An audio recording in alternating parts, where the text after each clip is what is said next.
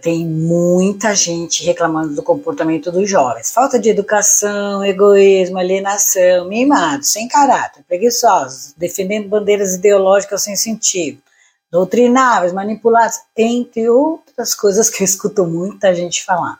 Até parece que você nunca foi jovem.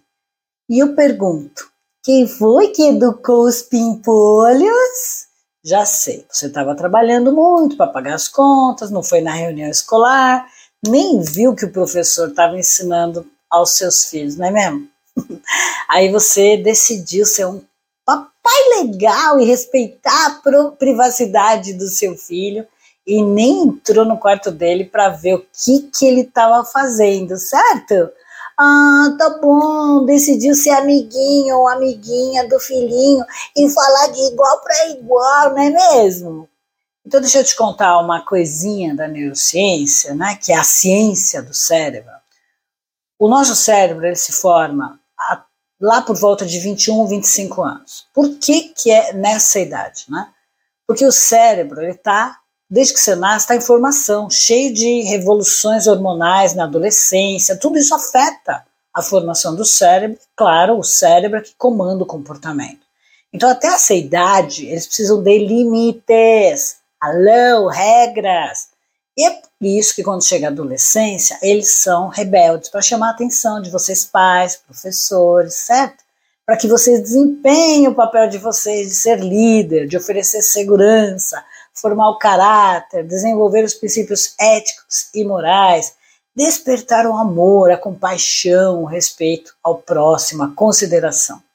O cérebro dele está em formação constante e é o ambiente que é extremamente responsável por quem eles serão no futuro. Eles aprendem absorvendo tudo o que eles estão vendo e ouvindo em volta deles eles são o resultado do que você fez por eles até essa idade adulta, né? Portanto, não basta querer ter filhinhos, tem que participar, entendeu? Para de delargar a educação dos seus filhos, eduque enquanto dá tempo. A falta de limites não ajuda em absolutamente nada na formação do cérebro e acaba pavimentando aí um futuro adulto fracassado.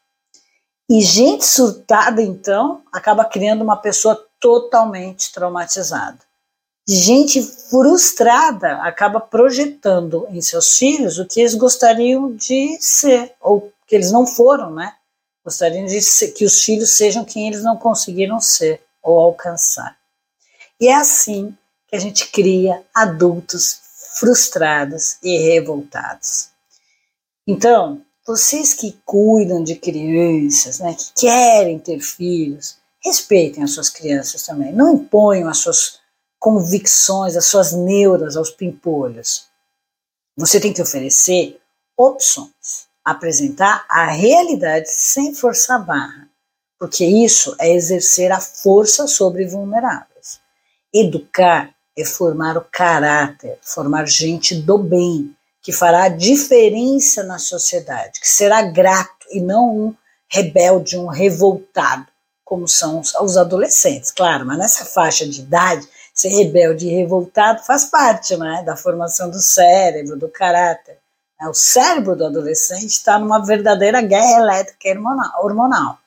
Mas quando vira um adulto e continua agindo feito adolescente ou criancinha mimada, Aí, filhão, já é caso patológico, procura ajuda, né?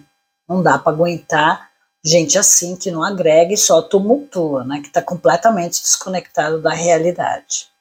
Então, entenda, tem muitas coisas que os jovens precisam passar e outras que você tem que ser o comandante, o